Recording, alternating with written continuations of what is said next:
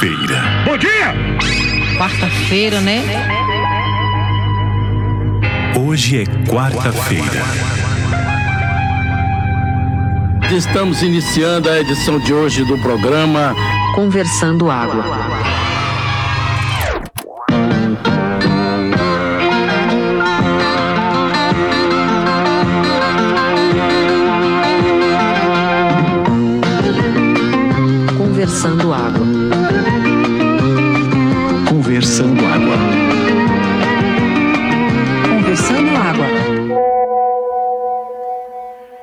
Quinta-feira, 18 de novembro de 2021, começando o Conversando Água número 39 de forma atípica. Se você já é ouvinte assíduo do podcast, deve saber que a gente começa a gravar os programas na quarta-feira, mas o que aconteceu ontem foi o seguinte.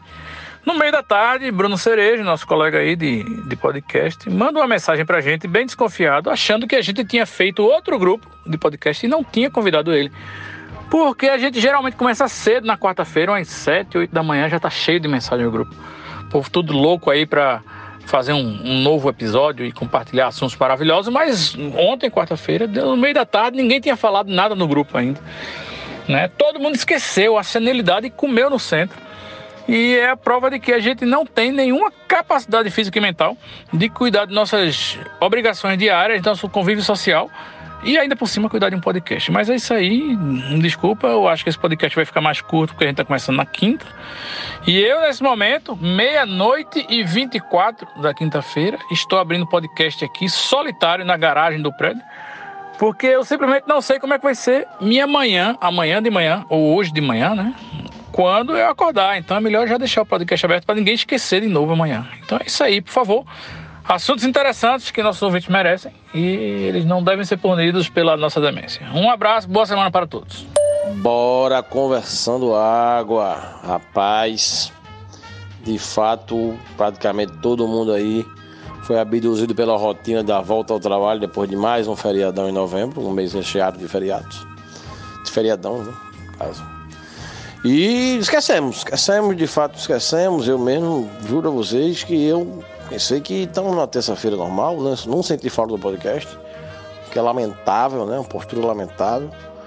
Realmente, como bem observou o Will aí, a senilidade está tomando de conta desses componentes aqui do podcast, salvo cerejo que ainda teve a decência de lembrar, né?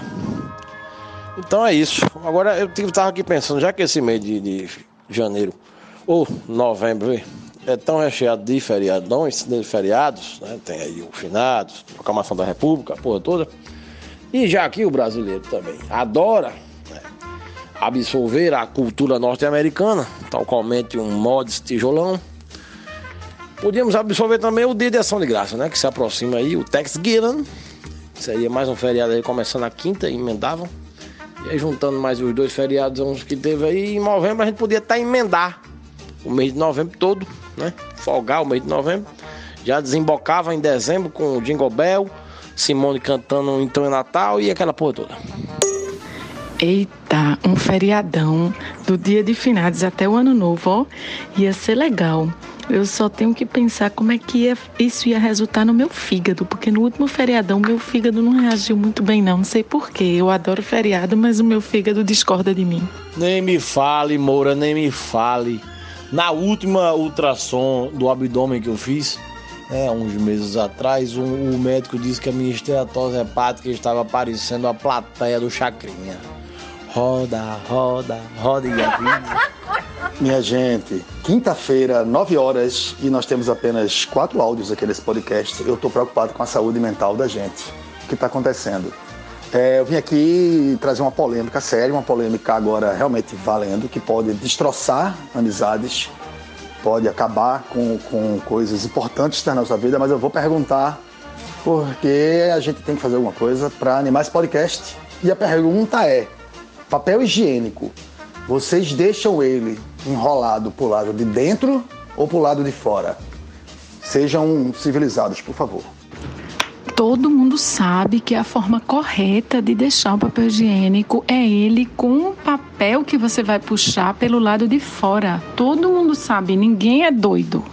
Não, aqui no hemisfério sul é pelo lado de fora. Lá no hemisfério norte Parece que é pelo lado de dentro, virtude da força centrífuga do movimento de rotação e translação que influencia aqui nossa, nossa crosta terrestre. Diana, eu tava com você até a hora que você falou, ninguém é doido. Aí realmente eu vou ter que discordar um pouco.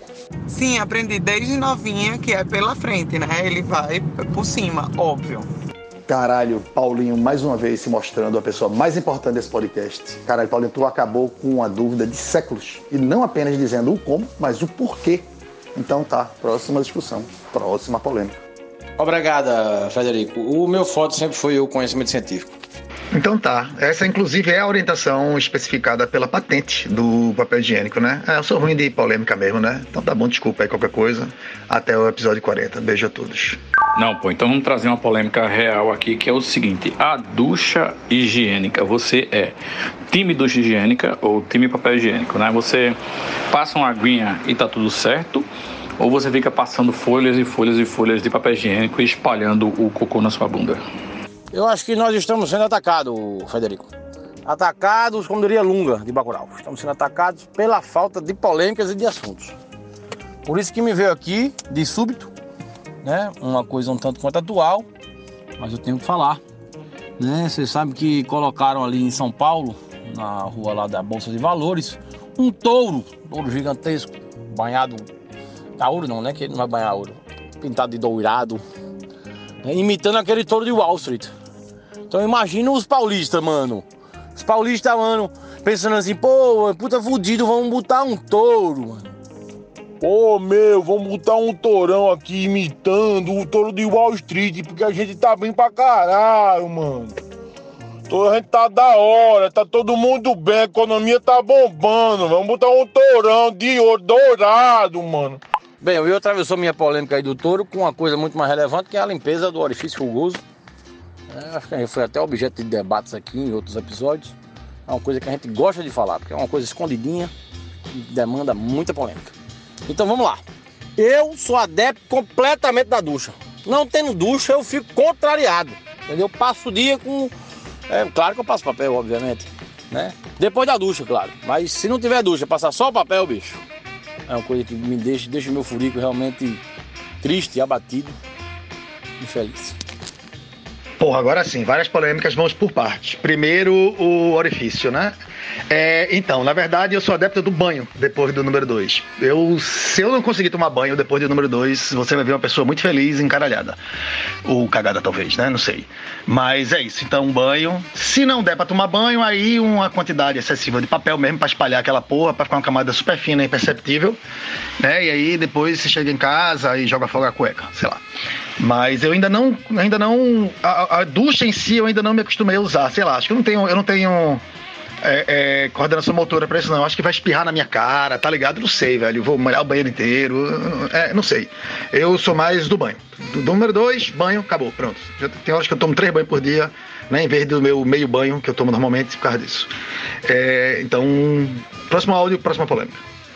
Rapaz, o touro, a melhor, o melhor comentário que eu vi sobre o touro é que essa galera, né, os crentes, que tanto adoram o nosso amigo Bolsonaro, as armas e o capitalismo, os crentes, eles simplesmente repetiram o que aconteceu quando Moisés desceu do Sinai, né? Que tinha nada mais nada menos que um touro de ouro sendo adorado na praça pública. Eu acho isso incrivelmente interessante e mostra muito bem a falta de qualquer tipo de coisa que esse povo tem. Eu falei Sinai, mas fiquei na dúvida, mas agora já desfiquei de novo. Então, Ararat é é o da arca, né? O, o, o do, das tabletes foi Sinai? É isso aí? Alguém, por favor, Diana? Dianas? Na questão do método de limpeza, eu acho que a melhor forma é fora o banho, claro, uma combinação da ducha com o papel higiênico. Eu acho que quando os dois trabalham juntos, o resultado fica muito bom. Mas se é para falar de merda e de polêmica, vou falar aqui do jogo mais merda que existe, que é o War. War é o jogo mais chato que existe. E eu não estou falando apenas de jogos de tabuleiro, estou falando de todos os jogos. É um jogo que mata a festa, que destrói as conversas, é entediante pra caralho e ninguém deveria jogar essa porra dessa merda desse jogo. Só para acrescentar um detalhe sórdido, no dia em que inauguraram lá o touro doirado, a bolsa fechou em forte queda. Aparentemente, nosso jovem Dante está em guerra contra o War. Dante, eu concordo plenamente. Todo mundo sabe que o jogo que anima a festa é Master. O Or acaba com o rolê de toda a galera. E Fred, Moisés desceu do Monte Sinai e quando chegou lá embaixo, ele encontrou a galera adorando o bezerro de ouro e aí tocou o terror e mandou a galera toda pra PQP. Gente, o que anima a festa é droga e bebida. Jogo, a gente só se for jogar dinheiro, né? A dinheiro é diferente. Um pokerzinho, deu um blackjack. Rapaz, como eu comentei ontem e, e como o Paulinho reforçou hoje, eu tô muito feliz de estar nesse grupo ainda. Porque eu tomei um susto realmente muito grande quando eu vi nada acontecendo, meados de 3 horas da tarde. Fiquei até voltando nos textos para ver se eu falei alguma merda, se eu agredi alguém, se eu fiz alguma besteira, se eu não merecia estar mais dentro desse seleto grupo de podcast. Sobre cu, eu acho que vocês dão muita frescura pra cu, viu, velho? Sabe? Muita duchinha, muito papelzinho maciozinho. Eu acho que cu não merece essa frescura toda, não. Vocês estão vocês estão dando liberdade mais pra cu. Daqui a pouco o cu se revolta. E vai ser bronca, viu? Ó, essa parada do touro, é, esse negócio é tão sensível e tão delicado que no, em Wall Street o touro é de bronze, não é de ouro, porque a galera lá não é besta, mas brasileiro tem escrito otário na testa. Sobre o que anima a festa, eu concordo com o Paulinho. Vocês sabem que toda vez que tinha essas rodinhas de master ou coisa parecida, eu era um cara que pegava, pegava briga com todo mundo, porque eu não queria jogar e ficava dando pitaco. Mas eu acho esse negócio de fechar em grupinho pra jogar dominó, coisa parecida, e deixar o resto do pessoal lá de fora, eu também não concordo não. Acho que isso estraga a festa. Bom mesmo são drogas e bebidas. Tô com o Paulinho. Sobre esse touro, eu não tenho nada a comentar. O dominó, a maior alegria de qualquer festa, velho. Todo mundo fica jogando dominó, quem não tá jogando fica dando pitaco, o povo fica piruando, a festa não acaba nunca. Eu adoro dominó. É, meu ponto não é o que anima a festa. Eu concordo, inclusive, com vocês que droga, bebida e música também anima a festa. Eu tô. Eu sou puto com o War porque destrói a festa. Porque mata tudo o clima e é horroroso. Mas, sobre o touro, eu queria dizer que não dá nem pra chamar de dourado, né? No máximo ali um amarelo gema, porque puta que pariu. De dominó, eu só gosto daqueles jargões clássicos que tem em dominó. Tipo, isso é osso pra cagar bozó. É, do tipo, é, pega essa porra, segura essa carroça, caralho, essas coisas assim, eu, eu achava legal. Agora o jogo em si, eu não, gosto não. O meu comentário é que vocês estão muito escatológicos ultimamente. Todo o podcast tem agora alguma coisa falando de cu, de, de, de merda. É porque não sei, né? Talvez seja o momento em que nós estejamos nesse nosso país. De qualquer forma, concordo com o Dante aí, um somatório né, dos elementos quando não for possível tomar um banho. E sobre o touro, bicho, ainda por cima que a Moura falou que o touro de Wall Street é de bronze, ele está numa posição de charge, né? De ataque. É você vê a movimentação no, no- no- na estátua como se ela estivesse indo em direção a alguma coisa para conquistar alguma coisa. O touro de São Paulo ainda por cima tá com a cara que tá dando uma ré, uma debreada da porra, meio como se estivesse indo para trás. E eu sou fãzaça de Master, fãzaça de Dominó. Pode me chamar que eu vou, sempre. Rapaz, o O é uma das três coisas que eu mais detesto na vida, velho. Aquilo nem sequer é jogo, porra. Nem sequer. Aquilo ele não destrói só a festa, ele destrói a alma e, e- e- e o ímpeto humano, tá ligado? Não, aquilo. Deus me livre. Agora, é isso aí. É Tendo birita, porra, eu já falei aqui, passou uma época da minha vida que eu namorei com a, com a menina que fazia coleção de jogo. E aí a gente passou o quê? Uns dois anos onde sexta e sábado ia a galera pra casa e era pra beber, ouvir música e jogar jogo tabuleiro, meu velho. E a gente ficava até de madrugada. E aí quem não tava bebendo ficava conversando, e aí entrava um, saía outro. Então o jogo em si é massa durante a festa. Se a festa, né, se todo mundo tiver no mesma página. Agora, não, o agora nem é jogo. Porra, o o vai te foder. E Master é ótimo, mas eu infelizmente encerrei minha carreira como jogador de Master no final da primeira década do novo milênio, sem nunca ter perdido uma partida de Master, então achei que era hora já de me retirar por cima, assim como o Pelé, né? Depois da milésima partida ganha, eu encerrei, então eu atualmente só observo e dou pitaco. Mas é um bom jogo, Master eu gosto. Agora é Master, não é aquelas bosta de trivia, aquele negócio não. E a gente jogava Master assim, cada um pegava um bolo de carta e vai, tá ligado? Acabou, esse negócio de tabuleirinho e tal, não sei o que, isso aí, aí já começa, como é? É, Não, não. É, o único Master que eu me recordo de ter jogado foi o Master System. E eu fui campeão de dominó do Interclasse do Salesiano Padre Rinaldo em Carpina, 1993, parceria com meu amigo Cornélio, que mora lá em Paudalho. Abraço, Cornélio! Eu quero dizer para vocês que agora todos os nossos problemas vão se acabar, porque uma comissão no Senado Federal está estudando a possibilidade de tabelar o preço do botijão de gás a 65 reais e o litro da gasolina a 5 reais. Agora está tudo resolvido, podemos ficar tranquilos. É isso aí. Com uma canetada só resolve isso. O problema é que vai sumir gasolina do posto e bujão de gás e ninguém vai ter acesso mais a essas coisas. Não, simplesmente é assim, oferta e procura e quando o preço não dá, a galera recolhe e guarda, pronto. Rapaz, tabelar é tão 1980, né? Chega, lembrou agora meus computadores antigos, deu uma nostalgia danada agora. Vai tudo dar certo mesmo, que ótimo. É, a gente já teve exemplos em governos passados de congelamento de preço e o produto realmente desaparecia.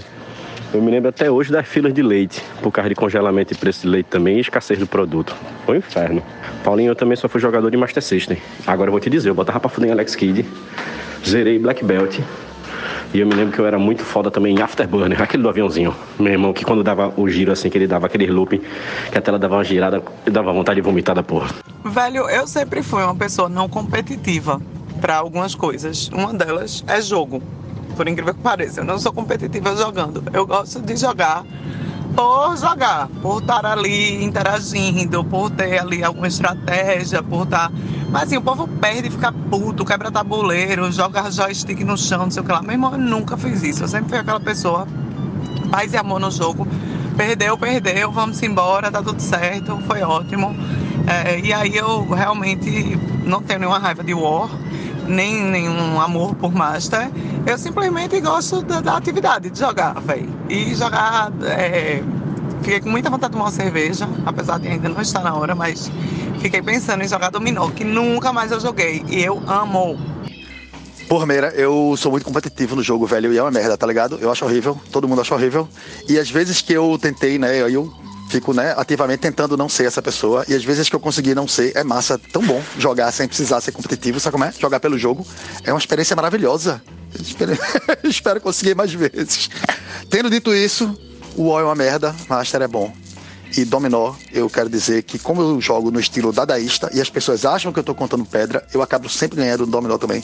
E é uma vergonha inacreditável você perder de mim em duas coisas: Dominó e ping-pong. Nunca perca de mim, nem no Dominó, nem no ping-pong, porque caralho, você vai estar tá muito ruim na vida. Tá aí, eu não sou competitivo em jogo de tabuleiro. Não sou mesmo, assim, perder e ganhar, não, acho normal. Agora, jogo, jogo mesmo assim de, de esporte mesmo, bola, vai envolver bola, vôlei, basquete, futebol e tal, não sei o que, essa coisa que envolve uma competitividade, equipe e tal, não sei o que, meu irmão, eu viro um monstrinho.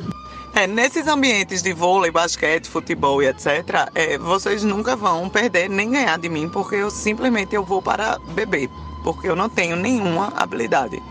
Então, realmente, nesses eu não, não, não tenho problema nenhum. E eu me lembrei, Fred, de um jogo que realmente causa coisas ruins em mim, só que é uma coisa recreativa, é um, um ódio recreativo, que é Catan. Porque Catan, ele tem, né, aquela coisa de você odiar seu amiguinho por várias horas. Mas aí também depois acabou a partida, vamos beber, vamos lembrar das, das partes que poderiam, né? A pessoa poderia ter negociado outra coisa, ou dado que só tava dando tal número e puta que pariu. Eu não fico remoendo isso não, não sofro não. Mas é isso, Diana. Cada um tem seu Catan. O Catan de Bruno são os esportes.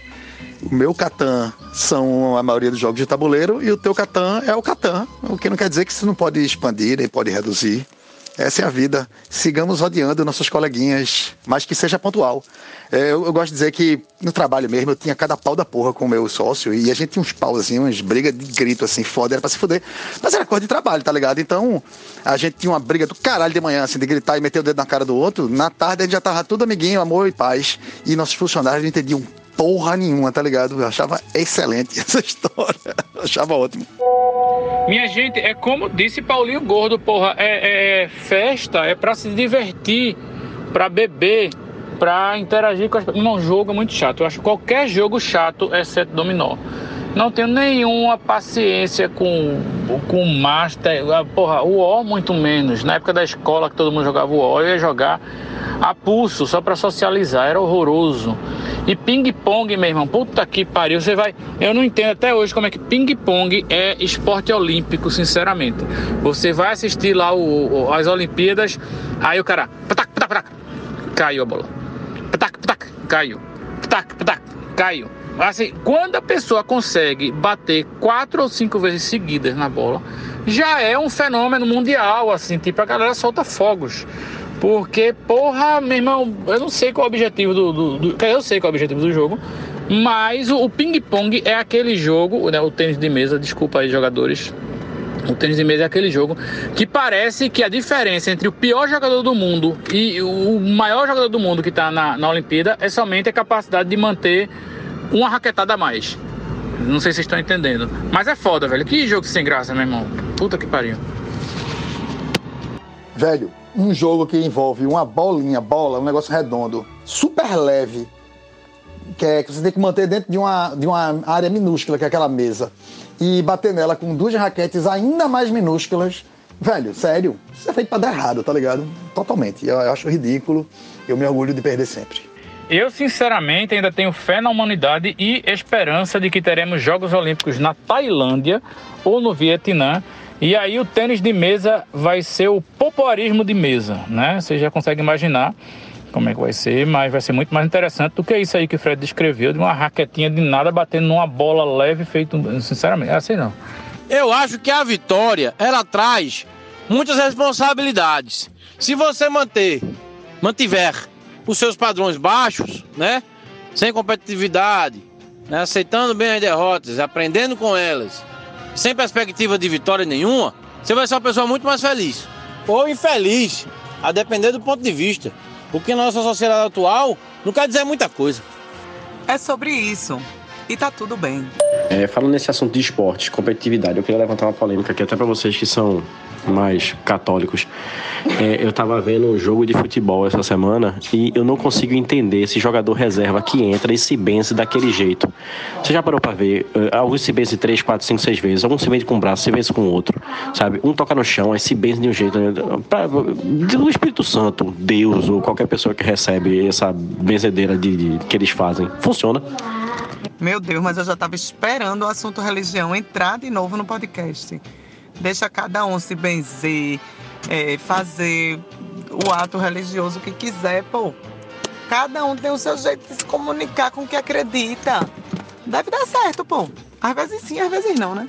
Às vezes tem gol, às vezes não tem. E assim vai. Não funciona nada, Bruno Cerejo, nada. Isso aí é só efeito psicológico. Isso aí serve apenas como um, um placebo. Um placebo religioso. Cerejo, isso não tem a ver com religião, não. Isso é toque. É, eu conheci uma mulher aí que era amiga de Larissa, que tudo que ela pegava com uma mão, ela tinha que pegar com a outra também. Assim, era a regra. Era muito absurdo, assim. Tipo, ela pegava, sei lá, qualquer coisa. Inclusive eu perguntei se ela, quando pegava naquele negócio com a mão, ela tinha que pegar com a outra também. Ela disse que sim. E era isso, é toque, porra. É igual. É. Eu conheço um cara também que morava no interior e aí na rua que ele morava, ele, ele, ele disse que tinha que prender a respiração quando passava na frente da casa de alguém, que ele sabia que já tinha morrido algum familiar ali dentro, entendeu? E a outra doidice, é toque, pô. Então assim, o cara andava e prendia a respiração na frente de certas casas, não sei, enfim. A mente humana é cheia de mistérios, né?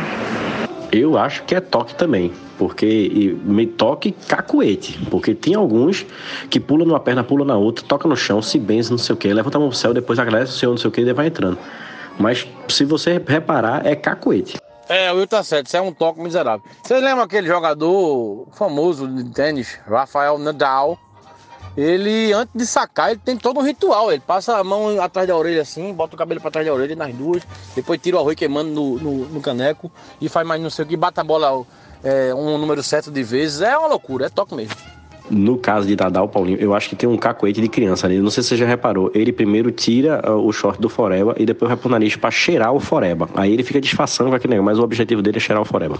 A questão do toque é interessante porque existe um, uma vantagem evolucionária, que não é vantagem em si, né? Mas, por exemplo, o cara que fez o, o a mandinga e conseguiu o que quis, ele vai atribuir o, a, a, o sucesso à mandinga, tá ligado? Por isso, inclusive, que Hollywood, por exemplo, é cheio de, de, de gente mandingueira porque é um, um ambiente extremamente competitivo e todo mundo faz suas mandingas, né? E como todo mundo faz mandinga e alguns poucos são sobem, né? O que sobem vão atribuir a subida à sua mandinga, né? Desde que todo mundo fazia mandinga, né? Então não é questão da mandinga, é que alguém tem que subir e aí quem subir vai ter essa, essa a posteriori, né? De, de acreditar que foi a mandinga. Então é, a mandinga, ela é uma coisa importante, assim, o toque, né? E alguns toques, por exemplo, né? Toque de limpeza, o toque de cuidado, essas coisas.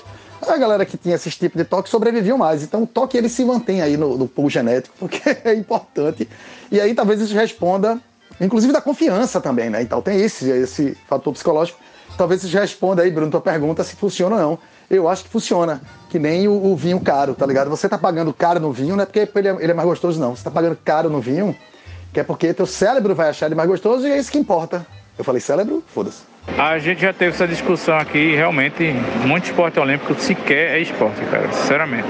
Minha gente, eu vi um meme daquela paletinha do Mertiolate, que era aquele negócio todo furadinho, dizendo que era um instrumento usado para separar a alma do corpo. Eu ri demais, velho. Puta que pariu aquilo. Era um terror da gente, que o mertiolate ardia, que só porra. Puta que pariu. Que tortura do caralho. Pior que isso, velho. Era só ter dor de garganta. E mãe, pai, fazer a gente tomar colubiazol. Que negócio ruim do caralho. Aí você de dor de garganta passava pra ânsia de vômito. Porque era horrível esse remédio. Eu acho que não existe mais. Espero que não exista mais. E que nenhuma criança sofra com isso, velho. Colubiazol, anote aí. Nunca tome, nunca dê pra ninguém. Que eu não desejo isso pro meu pior inimigo, velho. Mira, realmente, a paletinha do Metiolate era o terror, viu, bicho? Quando você via assim, ela chegando perto do, do, do seu joelho ralado, você já sentia, né, o, o, um frio que vinha do sobrecu até a beirinha aqui do cangote.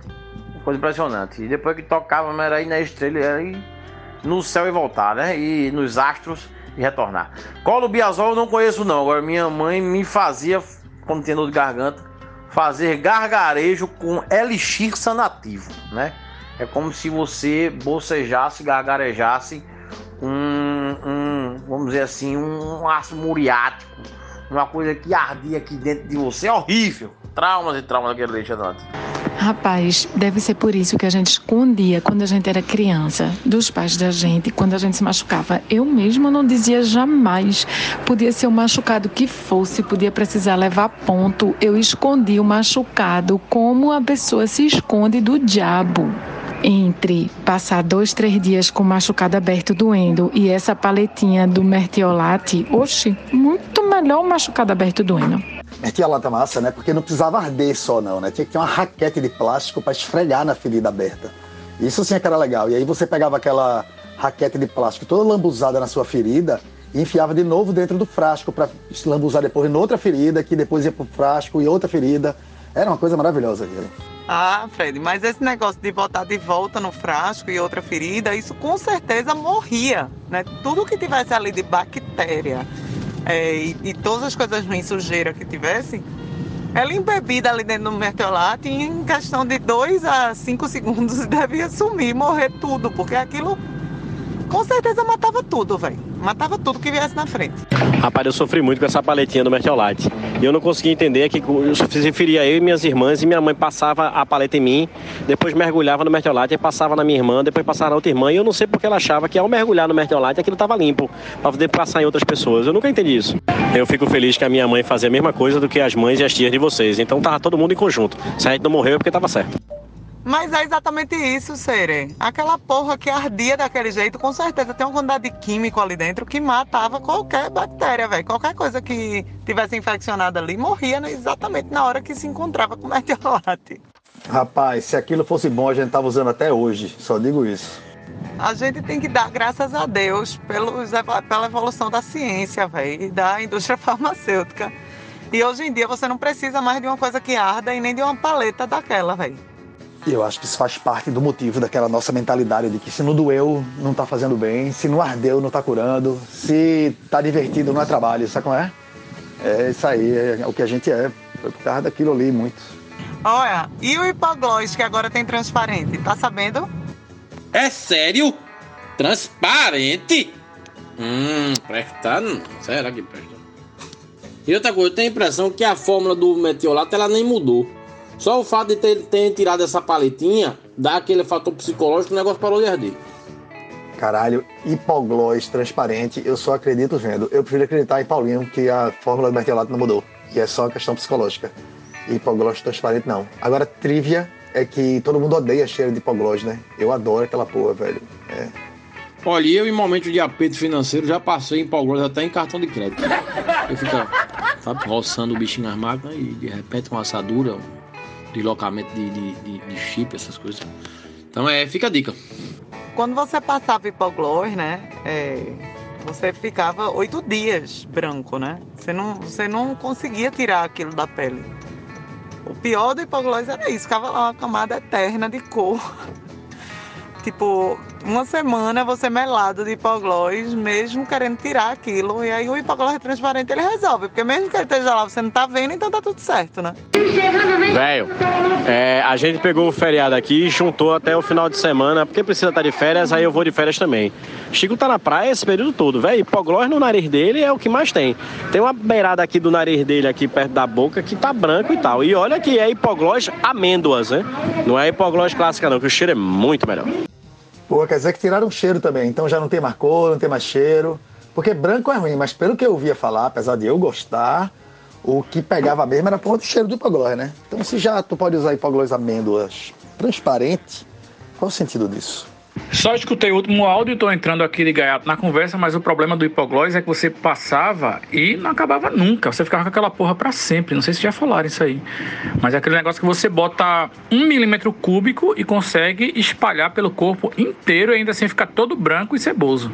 Quantos carnavais de Olinda, quantas e quantas virilhas suadas, coxinhas, uma batendo na outra, roçando naquele calor infernal. Quantas e quantas assaduras não foram salvas por causa do hipoglós? Seus ingratos! Ah, com certeza. A hipoglós já salvou muita gente, muitas vidas, muitas coxas, muito tudo.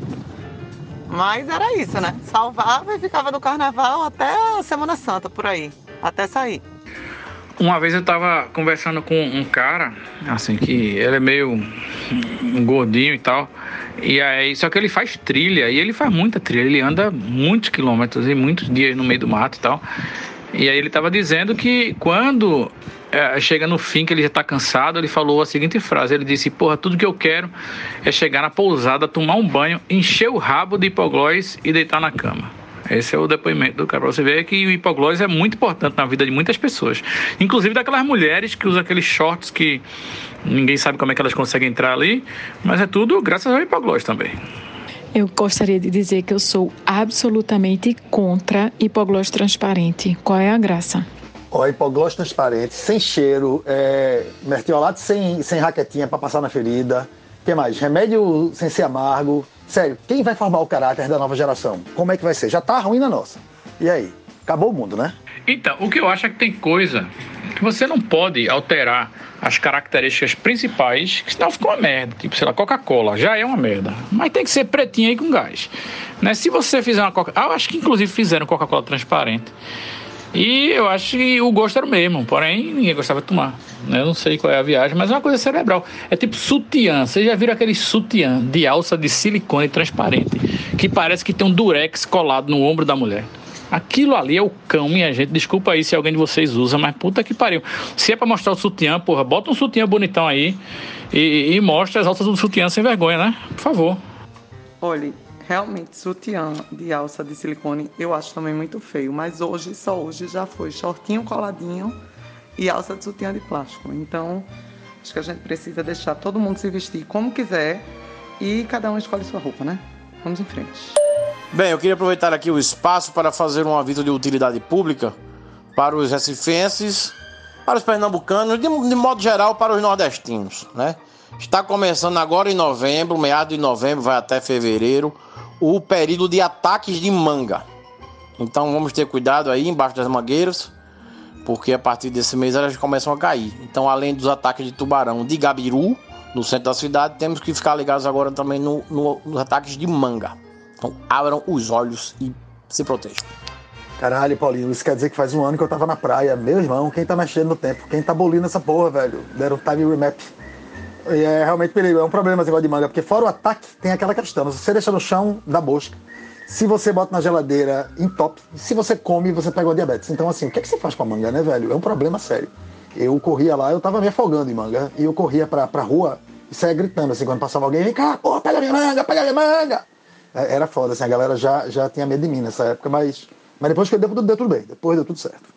Carai, Paulinho, eu já levei, vici uma mangada. Tava lá, na casa da minha avó tinha uma, tre- tem uma tremenda mangueira, né? Que, enfim, é uma, uma, uma mangueira que todo ano dá muita manga, manga rosa, deliciosas as mangas. Mas meu irmão, uma vez eu tava lá conversando com as minhas primas de Boresta, Pirraia, e aí caiu uma manga nas minhas costas. Menino, parecia que alguém tinha vindo da puta que pariu, me dado um murro no meio das costas. Eu passei alguns minutos assim sem ar, desfalecendo, pensando que eu ia morrer. É sensação de quase morte, mas eu sobrevivi, deu tudo certo. Se cuidem aí, viu, gente? Cuidado aí com esses ataques de manga. Então, Larissa, você separa esse episódio para a sua biografia, viu? Porque não é todo mundo que sobrevive a um ataque de manga. Normalmente mete uma manga rosa, que ela é, apesar do nome ser bonitinho, né? Remete a uma cor bonitinha, manga rosa, mas ela é, é- é também uma flor, né? Uma rosa. Mas ela é pior do que a manga espada. É, que a manga espada ela é mais esguia, né? Não sei se você sabe. Então, cuidado, gente. Cuidado e Larissa Vanderlei, sorte sua, viu? Agradeça já por isso.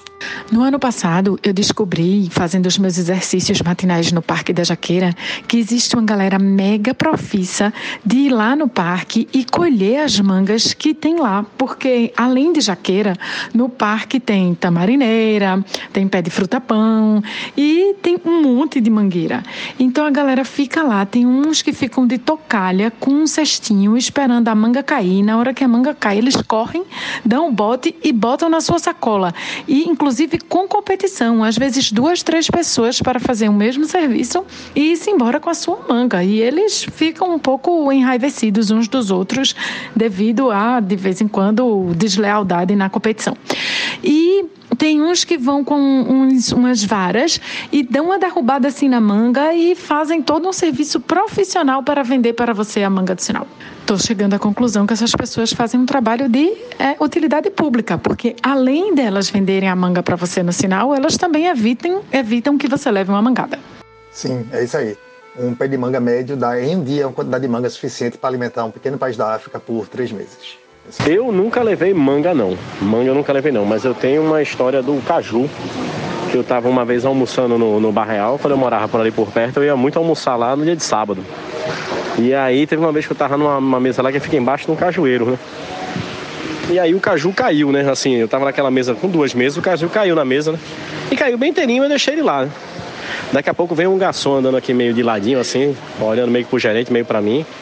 Aí ele parou assim e fez. "Psst, Tu gosta? Aí eu fiz de que ele? De caju. Eu gosto, velho. Acho uma fruta boa e tal, não sei o quê.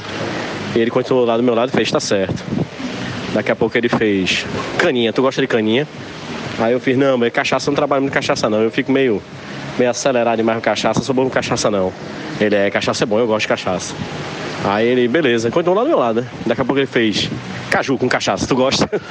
Aí eu fiz, não, velho, eu não gosto muito de cachaça, caju eu gosto, mas eu não sou muito chegado, não. Ele continuou do meu lado e beleza. Daqui a pouco ele tomou coragem assim, respirou fundo e fez. Tu vai querer? Aí eu fiz, vai querer o quê? O caju? Eu, não, velho, pode pegar. Menino, ele pegou, que até hoje eu me lembro da boca desse cidadão salivando e fazendo um biquinho tipo, ui, ui, ui, ui sabe? De, de maravilha, ganhei um cajuzinho pra tomar cachaça. Nunca me esqueci desse garçom, cachaceiro, cajuzeiro.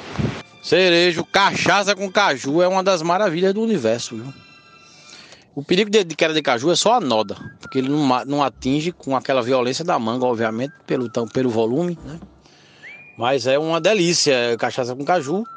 Mesmo caindo do céu, sim. Eu imagino a felicidade desse garçom. Você fez uma boa ação em conceder esse, esse fruto bendito. Bom dia, amigos. Sexta-feira, sei lá que dia de novembro, porque depois dessa semana que começou toda errada, não sei mais que dia eu tô e que dia é. Eu queria dizer a vocês que eu tenho uma coisa que me irrita, assim, profundamente. Muito, muito, muito, muito. E é a espinha no nariz, velho. Aquela interna, que você não sabe onde ela tá. E eu, como uma pessoa com rinite, eu coço muito meu nariz. E aí, velho, eu esqueço que tem uma espinha lá, porque ela é interna. E aí, quando eu coço, velho, dói muito. Que raiva de espinha interna, velho. E depois desse desabafo, eu queria dizer a vocês que as obras do Rio Baias, aqui do de Casa Forte, em Recife, Pernambuco, nunca mais vão acabar. Porque assim, depois que eles estão tentando há um tempão consertar ali naquela área onde é um hospital de olhos, eles começaram a abrir ao redor. começaram a abrir na minha rua, começaram a abrir é, aqui na, na própria ru- no- na própria estrada das Ubaias. E essa obra não vai terminar nunca mais, velho. Então, assim, boa sorte a todos. Eu só espero que pare de alagar, porque o povo do Rio Baia sofre muito com isso. Mas, assim, aparentemente vai durar uns oito anos. Ainda bem que eu não tenho rinite. Ainda bem que eu não tenho espinha. E eu raramente tenho espinha, velho. Mas quando eu tenho, é espinha interna no nariz. Puta que pariu.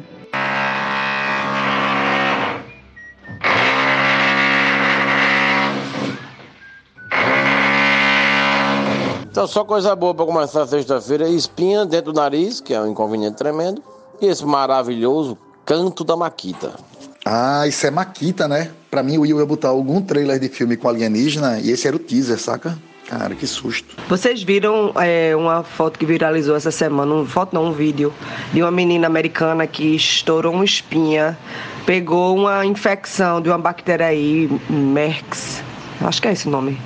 E, enfim, passou uma semana hospitalizada, super grave. Enfim, é isso. Não estoura espinha no rosto. Que merdas, hein? Quando eu era do colégio, o boato que tinha era que você estourasse uma, uma espinha assim ao redor da boca. Tem um triângulo aqui entre boca, nariz e tal. Tinha uma áreazinha que tinha uns vasos que levavam diretamente pro cérebro. Então, se você estourasse uma espinha ali, podia ser que ela, ela fosse para dentro em vez de para fora e fosse parar no cérebro e tu ia ter, sei lá, todo, toda sorte de coisas horríveis. Então, eu passei um tempo com certo receio de estourar espinha em algum lugar do meu. Vai que é verdade essa porra, né? Corrigindo, a bactéria MRSA. Não Merx, Merx é outra coisa aí. Que eu também não quero aqui agora, mas é MRSA a bactéria que ela pegou. E o vídeo da mulher é, mostrando a espinha estourando, sei lá, mostrando o líquido que tá saindo do rosto, foi, viralizou no TikTok, velho. A galera gosta de ver uma merda, né? Poxa, tu nunca viu um negócio chamado People Popperzão, sei lá qual é o nome? É, que é só um canal de gente estourando espinha de, da forma mais horrível, cravos, espinhos, assim, é uma coisa. E a galera assiste isso, dá um binge de uma hora, fica assistindo essa merda, tá ligado? E não consegue parar, e assim, é extremamente revoltante. Não, mas tem uma história meio louca com isso, né, Magno? Do pessoal gostar de ver esse tipo de coisa. Cravo, né? Pessoal espremendo cravo. Pessoal espremendo. Diz que tem um, algum tipo de prazer satisfatório aí. Não sei que porra é isso, não. Então, mas o que viralizou no TikTok nem foi o vídeo da espinha saindo do buraco, né? Aquela coisinha feia, não. Foi, na verdade, depois que a merda já tinha virado chapéu, né? Que já tava cheia de pus. Aí ela apertando assim na, bochecha e saindo aquela secreção deliciosa. Eu tive a infelicidade de ver porque eu tava no Instagram e foi noticiado pelo NE10. E aí o vídeo passou lá e eu vi uns pedaços meio trash. É, eu só tenho uma coisa pra dizer aí. Passarás. Aff, Maria, eu tenho que tomar cuidado. Quer dizer, eu tenho que tomar cuidado já faz muito tempo e não consigo, porque eu tenho uma extrema aflição de qualquer coisa subcutânea. Me dá uma agonia profunda. Tô vivo espremendo rosto, mas amém, nunca peguei MRSA, né? Que é essa bactéria punk rock hardcore que é resistente à penicilina. Cacete, é tipo é, aquelas que, tipo, se você tá no hospital, a galera pega uma infecção com essa, é praticamente todo mundo com medo da pessoa ir pro caixão. É, e sim, tem uma caralhada de perfil no Instagram de gente só, tipo, estourando cisto, espinha, cravo, caralho. E Dr. Pimpopopo, inclusive, é apenas mente o mais famoso. Que a mulher, tipo, é uma americana que tem canal de TV, é, programa, show, canal de TV a cabo e caralho, por aí vai. Ah, e não só isso. Uma vez eu. Por alguma razão apareceu no Reels pra mim. Eu assisti, tipo, um vídeo desse de estourar espinha. E aí, depois, pelo fato de eu ter assistido isso, começou a aparecer, né? No Instagram. E também tem uma caralhada de vídeo da galera desencravando unha. Aquela belezinha de criança. Ó. Velho, eu odeio essas coisas escatológicas, velho. Eu, eu não teria nenhuma vocação para ser médico, para ser essas coisas, porque é- realmente, assim, a única, a única forma eu consigo me concentrar e, e cuidar, assim, tipo, de ver sangue, pus, essas coisas, e me concentrar para cuidar da pessoa, e depois eu fico sentindo nojo, é quando é alguém assim, um irmão, um- uma filha, o meu marido, se, se acontecesse, mas assim, eu não sou aquela pessoa, velho, que saia, não me catuque, deixe minhas coisas, não mexa, tá ligado? E a galera, velho, fica vendo aqueles negócios, velho, aqueles cravos, ah, que horror. Pois é, Diana Meira trouxe aí a palavra escatológico e aí eu chamo aquele quadro que nunca mais aconteceu. Você sabia? O quadro Você Sabia de hoje vai informar para vocês que a palavra escatologia, que vem do grego escatos, significa é, o que trata o, o, referente a excrementos, né? Que é isso que a gente está falando agora, mas também significa o estudo do fim do mundo, na verdade, o estudo da, do apocalipse, né? Do fim da humanidade. Então, um evento escatológico pode ser uma diarreia, pode ser um espirro daquele que sai o, o, o requeijão do nariz, mas também pode ser as bolas de fogo caindo do céu, a mão de Deus para destruir a humanidade. Tudo isso é escatologia. Você sabia? Eu queria muito agradecer a vocês, porque eu terminei de tomar meu café aqui e resolvi ouvir os áudios e quase estou botando ele para fora, por causa desse assunto maravilhoso e delicioso que vocês trouxeram agora para cá. Sobre como resolver espinha, eu vou dar uma dica que a gente deu ontem. Vai passar esse hipoglós aí dentro do nariz, Dida. Vai ficar bonito. A branca, né? As minhas irmãs e minha mãe tinham essa mania de querer estourar tudo que era cravo, qualquer coisa que aparecia. E era impressionante como elas salivavam ao estar estourando essa parada e ver aquele negócio saindo lá de dentro. Eu nunca consegui entender isso na minha vida.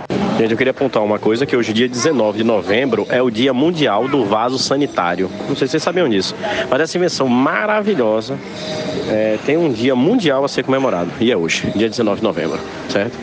É, eu queria fazer um ponto sobre isso, que parece uma besteira, mas eu estava lendo num livro que fala até sobre a evolução da cidade do Recife. E tem uma parte dele que fala exatamente sobre essa parte do saneamento, como é que o saneamento foi surgindo no Recife. E eu não sei se vocês sabem que em meados do século retrasado, finalzinho dele, é, na cidade do Recife, no centro da cidade do Recife, é, os dejetos eles eram descartados pela varanda, né? Como a gente já viu em alguns filmes ou coisa parecida. É, e existia uma lei que depois das 10 horas da noite, para que você pudesse descartar os seus dejetos é, sem avisar, a partir das 10 da noite você precisava avisar. E nesse momento você gritava: Olha o dejeto do tipo lá vai água ou coisa parecida. Existiam três fases: óleo, dejeto e lá vai água. E tinha uma outra também que eu não me lembro, acho que devia ser alguma coisa relacionada ao mesmo assunto. Mas, se não fosse vaso sanitário, talvez a gente estaria ainda jogando os dejetos pela varanda, né? Ou o sistema sanitário de uma forma geral. Falou? Um beijo, vaso sanitário. Sistema sanitário esse que volta para o assunto que eu iniciei na manhã, que é o Rio Baias, muito mal feito, onde a cidade alaga né? Porque não tem por onde a água escoar. É, o sistema de esgoto da gente é totalmente falho. E aí, daqui a pouco, talvez seja melhor jogar pela varanda mesmo do que, do que usar o vaso sanitário. É dessa história aí que surge a agremiação sanitária carnavalesca, os arremessadores de merda do Bongi, que sai toda terça-feira de carnaval, depois das 10 horas da noite jogar dejeto pela janela me lembra um historiador que falou que existe esse romantismo pela Idade Média, né? E disse que se um dia alguém pegasse uma máquina do tempo e fosse parar na Idade Média, na hora que abrisse a porta do negócio, ele voltava correndo, tá ligado? Ele entrava correndo na máquina do tempo e voltava para cá, porque ele não aguentava o fedor que pairava sobre metade do mundo naquela época.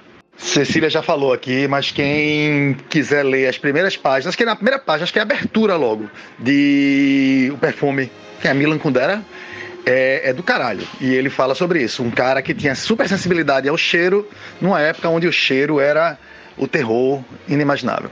Pois é, vamos lá, minha gente. É, no longínquo ano de 2010, eu e minha senhora Larissa visitamos o Palácio de Versalhes, na França, pela ocasião da exposição do artista japonês Takeshi Murakami, que provocava um choque de realidades entre aquela erudição clássica do palácio e o, as imagens modernas e pop art japonesa. Enfim, mas a questão é que a gente aprendeu muito sobre o palácio.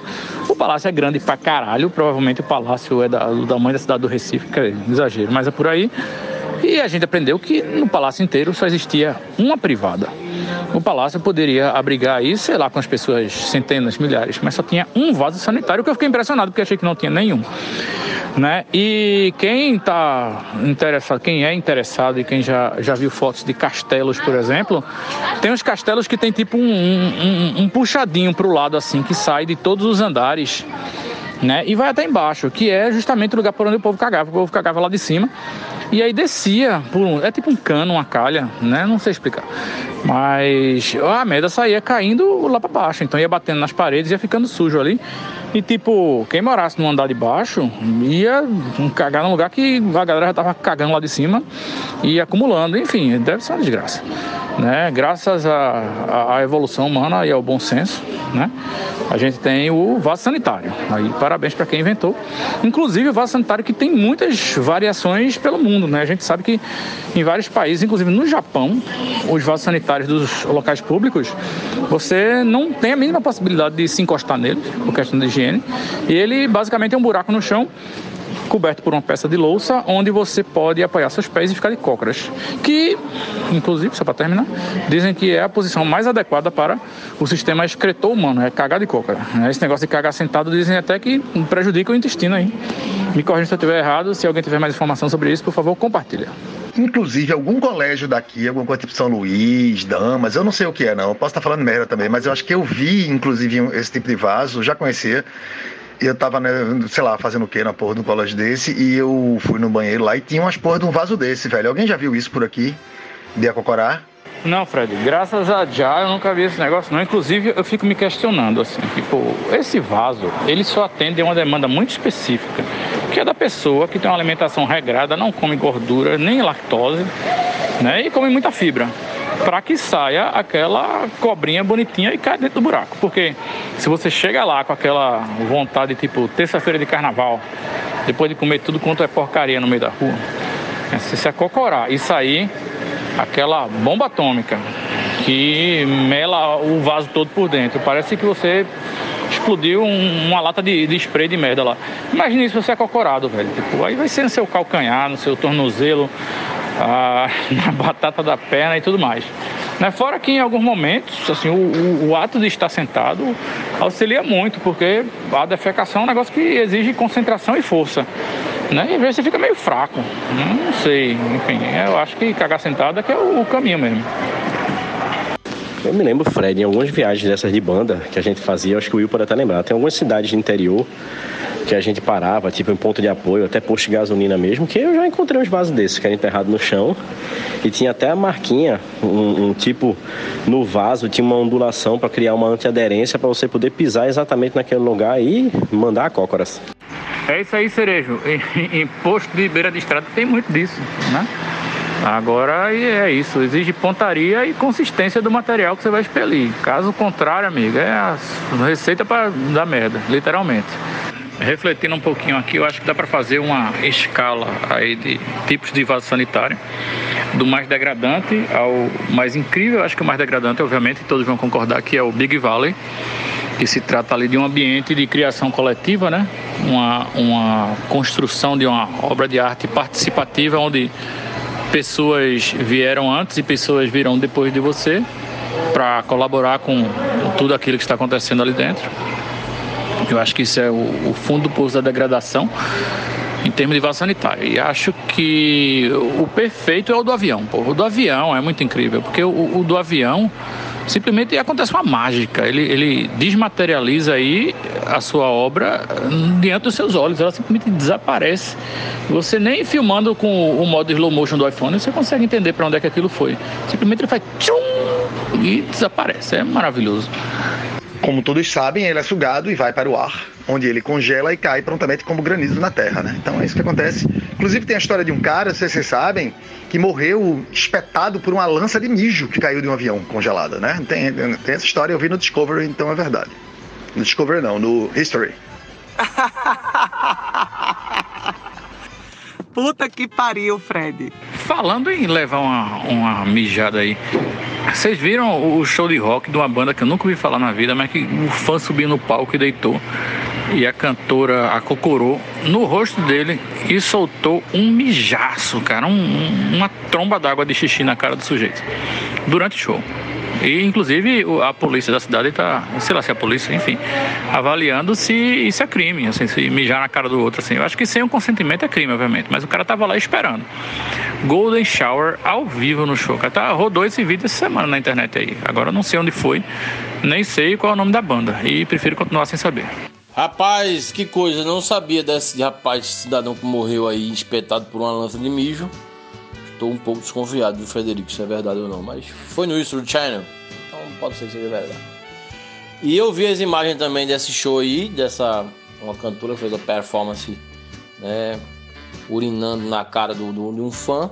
Eu acho que não é crime em razão, né, um crime pessoal assim, mas eu acredito que seja uma violação às leis sanitárias haja visto que as regrinhas do rolê em tempos pandêmicos talvez não permitam essa troca de fluidos corporais entre o artista e o seu fã. Atenção, meus colegas de podcast, agora é o momento do recadinho do ouvinte. Por favor, tratem o ouvinte bem, tá? O recadinho dele foi muito gentil. Recadinho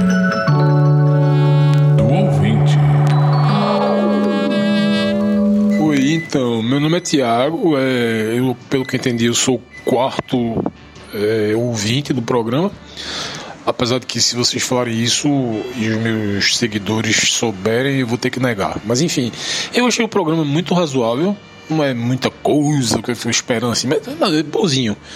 Reconheci a voz do, do cabo lá do Noiados da Encruzilhada. Queria parabenizá-lo por aquele áudio. Foi uma das coisas mais sensacionais que eu vi no YouTube nos últimos anos. É, queria fazer uma pequena reclamação a respeito da questão dos apelidos e dos xingamentos. Eu passei a vida toda sendo chamado de porca prenha pelos meus colegas de recanto do colégio que diga. E só agora, na vida adulta, depois de anos e anos de psicanálise é, e ayahuasca, é que eu fui entender que eu poderia também apelidá-los. Né? E aí, quando eu chego finalmente nessa fase de liberdade de minha vida, vocês me tiram esse direito e dizem que a gente não deve mais apelidar ninguém, nem pode chamar palavrão, nem pode, enfim.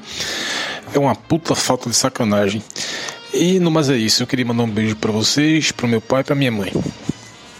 Mas ninguém falou, Tiago, sobre revidar. Uma coisa é a gente não falar de graça, né, certas coisas e usar termos que a gente já sabe que tem que ser ressignificados. Mas uma coisa é alguém que te chamou disso né, você revidar. Aí tá de boa, porque é um bullying reverso, assim. Se você foi bullyingado, você pode bullying de volta. Por outro lado, apoiando os nossos argumentos da conversa sobre xingamentos, de repente as porcas presas que podem estar sofrendo bullying nesse momento. Né? Eu não conheço o Tiago, então fica aí a provocação. Ou, dependendo da sua filiação, você pode também oferecer a outra face, né? E, sei lá, de repente, pedir para eles chamarem de suína prêmia, prenha, né? Sei lá, alguma coisa nesse sentido. Será que fica mais, mais leve, talvez? Não sei. Depois da, da capa, né, com o meu purê de baratas, que no caso eram batatas, teremos uma capa agora com a porca prêmia. A porca que ganhou um prêmio. Porquinha que foi em primeiro lugar na Feira do Cordeiro. Lembro dela lá. Rosinha, rechonchuda. Uma coisa espetacular. É, eu tenho uma vivência com pessoas que a gente adotou os apelidos até como, como próprio codinome, né? A maioria de vocês sabe que eu tenho amigos que a gente só se chama pelo apelido até hoje. Né? Claro que não são, eu acho que não são apelidos mais tão ofensivos e chega ao ponto de, de ainda serem bullying se já foram no passado.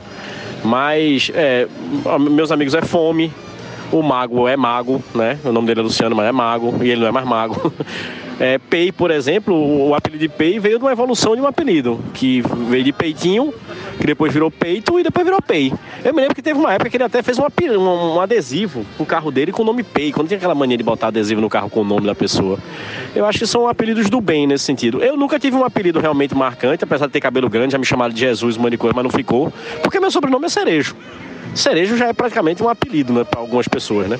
Mas a minha esposa, por exemplo, ela era chamada quando era pequena de, de Jubinha de Leão, né? Jubinha de Leão, daí tu tira como devia ser a capilança. Quero agradecer aí ao querido ouvinte aí pela parte que, que pitoca e dizer que essa história do Nada da Encruzilhada é mera ficção, viu? Qualquer coincidência é mera ficção, porque a turma da Rocan tá em cima já, o pessoal do Top Center aí tá, tá de olho, o pessoal da é, da Delegacia Antidrogas, então é tudo ficção. Forte abraço. Como o dia já vai ficar punk de novo para mim, vou deixar logo minha dica para vocês, que é o seguinte: amanhã, dia 20, né, em relação a hoje, que é o dia que estamos falando e gravando, todos sabem, ou pelo menos deveriam saber, que é o dia da consciência negra, o dia da morte do zumbi dos palmares. E aí eu recomendo vocês escutarem o Café da Manhã, um podcast da Folha, que saiu hoje, que é uma entrevista rapidinha de meia horinha com Marcos Queiroz, professor do Instituto Brasileiro de Pesquisa e Desenvolvimento e Ensino, ou coisa parecida, não sei se a ordem é essa, mas esse cara dá a real de forma muito mastigada e muito clara, desde esse evento da morte dos Mises Palmares, de como o Brasil ainda relativiza e ainda nega esse período de escravidão que fez parte da nossa história e ainda faz, né? Se a gente lembrar que o Brasil tem um pouco mais de 500 anos e a escravidão é, é, englobou aí 350 mais ou menos, então é mais da metade da existência do país mergulhada na escravidão, no tráfico de escravos e a gente, como a nação que. a última nação da, da, da América do Sul que aboliu a escravidão, né? enfim, e por motivos que ele deixa muito claro que não foi nada de, enfim, pensando na integridade e, e, nas atrocidades que estavam sendo cometidas contra os negros africanos. Vale a pena demais, café da manhã de hoje, é, eu acho que o título do episódio é O que foi e o que não foi a escravidão no Brasil. Essa é a minha dica de hoje. Belíssima dica, Will, belíssima dica. E eu estava sem dica para dar, mas ouvindo a sua, né, e lembrando que amanhã é o dia da consciência negra, me lembrei do maior escritor de língua portuguesa de todos os tempos, que é negro, que era negro, que é, é negro, continua sendo, porque continua vivo. Machado de Assis, né, o bruxo do Cosme Velho, que aborda de forma sarcástica e irônica em vários pontos da sua obra a questão do racismo estrutural, da, da escravidão, da lei áurea, que foi uma lei ilusória, ele fala isso num, num livro de crônicas que ele até assina com, como um pseudônimo, que é o nome do livro é Bons Dias. Ele fala né, numa, numa crônica chamada Abolição e Liberdade, que a lei áurea é uma lei ilusória. Tem vários pontos da obra de, de Machado que tocam nesse, nesse ponto nevrálgico aí da nossa sociedade. E eu me recordo agora também de um conto chamado Pai contra Mãe, ele, o personagem é, um, é obrigado a virar um, capta, é, um, um, um capitão do mato, né? A pessoa captura os escravos, fugidos e tal, virtude da questão econômica. É bem legal a obra dele toda, né? Em alguns trechos de Quincas Borba também. Vários e vários, vários pontos de Machado ele aborda, né? O preconceito da época dele, né? o resquício de escravidão fortíssimo né? na época dele. E hoje ainda é, ainda vivemos isso. Então fica a dica aí. O Bruxo do Cosme Velho Leiam Machado de Assis. Então, para seguir a mesma linha aí, né, por conta de amanhã, a minha dica de hoje vai ser leiam Afrofuturismo. Ficção científica sempre foi um gênero, né, muito dominado pelo homem branco de classe média, né, aquela coisa horrível. Existem algumas exceções importantes, né, como Octavia Butler, eu acho que até Ursula Le Guin, mas ainda assim, então o que acontece é que está hoje havendo uma corrente muito forte de escritores africanos de todo o continente. Lembrem-se, pessoal, a África é um continente super diverso, com vários países, com cada país com várias regiões. Então é uma coisa super plural, tá? Mas a África está se tornando, está se despontando aí com vários autores de ficção científica que falam sobre suas origens e sobre seu futuro, sobre suas vidas e suas lutas, como é de praxe na ficção científica. Eu não li nada ainda sobre, não li nenhum né, livro de afrofuturismo, mas está na minha lista como uma dica para mim. E se a dica é boa para mim, é boa para você. Então é isso. Procure e leiam afrofuturismo. A minha dica vem junto com aí com essa energia toda é, e é o documentário Summer of Soul que meu amigo me convidou para assistir na casa dele. É Summer of Soul or When the Revolution Could Not Be Televised. É um festival de música negra que teve no Harlem. Incrível, com horas e horas e horas da mesma época do Woodstock e que é, alguém finalmente editou e botou aí. Eu não sei onde é que tá passando, eu não sei se ele, enfim, baixou nessas coisas piratas, mas eu assisti na casa dele e foi muito incrível. Eu amei o documentário.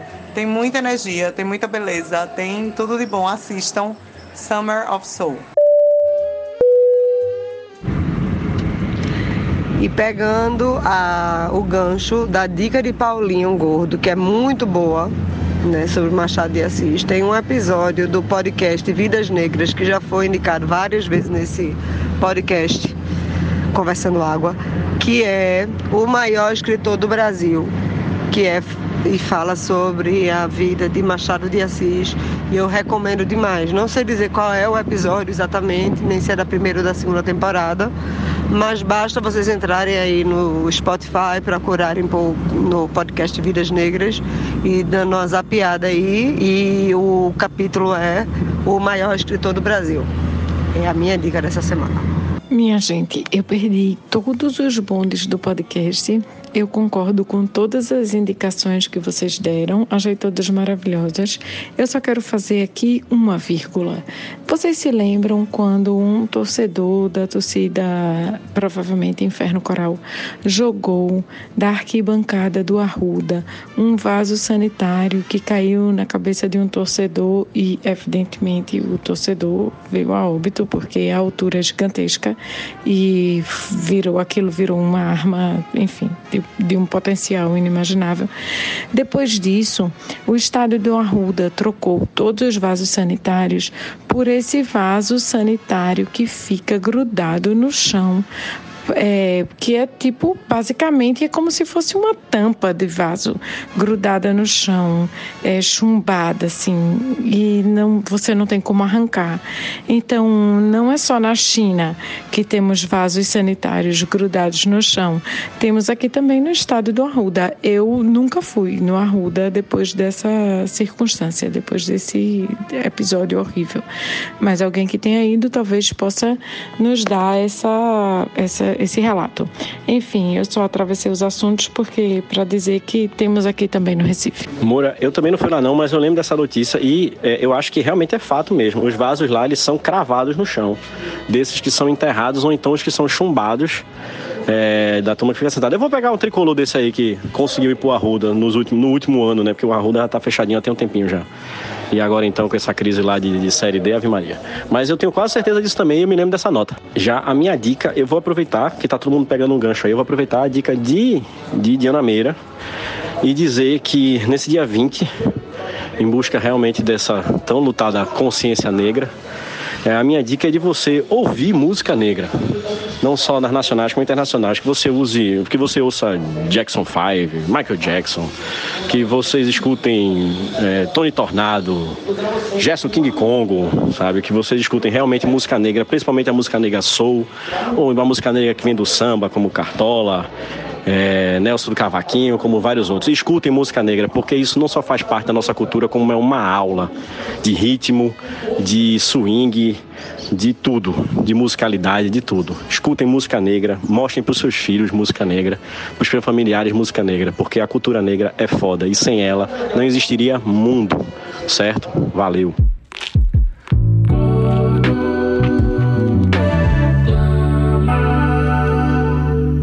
A escravidão levou consigo ofícios e aparelhos, como terá sucedido a outras instituições sociais. Não cito alguns aparelhos, senão por se ligarem a certo ofício. Um deles era o ferro ao pescoço, outro o ferro ao pé. Havia também a máscara de folha de Flandres. A máscara fazia perder o vício da embriaguez aos escravos, por lhes tapar a boca. Tinha só três buracos: dois para ver, um para respirar, e era fechada atrás da cabeça por um cadeado. Com o vício de beber, perdiam também a tentação de furtar, porque geralmente dos, era dos vinténs do Senhor que eles tiravam com que matar a sede. E aí ficavam dois pecados extintos, e a sobriedade e a honestidade certas. Era grotesca tal máscara. Mas a ordem social e humana nem sempre se alcança sem o grotesco, e alguma vez o cruel. Os funileiros as tinham penduradas à venda, na porta das lojas, mas não cuidemos de máscaras. Pai contra mãe, Machado de Assis. Rapaz, eu queria aproveitar esse gordo declama, que é um grito, né? É, e queria fazer uma outra dica. É, das minhas vivências de capoeira, joguei capoeira durante muito tempo e morro de saudade. Ah, eu ainda tento, ainda vou tentar voltar a treinar, porque capoeirista a gente é até a morte. Mas eu queria aproveitar o Gordo Declama para fazer exatamente uma indicação de uma música muito bonita, que uma das coisas que eu gostava muito da capoeira ainda gosto, é, dos cânticos, né? E dos mestres que cantavam, eles sabiam fazer cada ladainha realmente muito bonita. E tem um chamado Tony Vargas, que eu gosto muito. E o nome da música é Navio Negreiro, que conta um pouco da história do que que era a vinda da África para cá em navios negreiros. Né? Tem uma frase que ele diz que eu acho muito impactante, que ele chama Navio Negreiro Tumba Flutuante. E a letra é, a gente chama de ladainha porque é um cântico que começa sempre no início das rodas, tem um cântico que a gente chama de ladainha, que é exatamente um canto que sempre conta uma história, sempre fala alguma coisa, ou da cultura negra, ou da história, ou de algum capoeirista, ou de alguma coisa que faz parte desse universo. Quem tiver a curiosidade, tá no YouTube. Tony Vargas, Navio Negreiro. Vai valer a pena. É mais um grito aí, nesse dia tão importante. E aí, seu sommelier de latrina? Bora terminar essa podcast.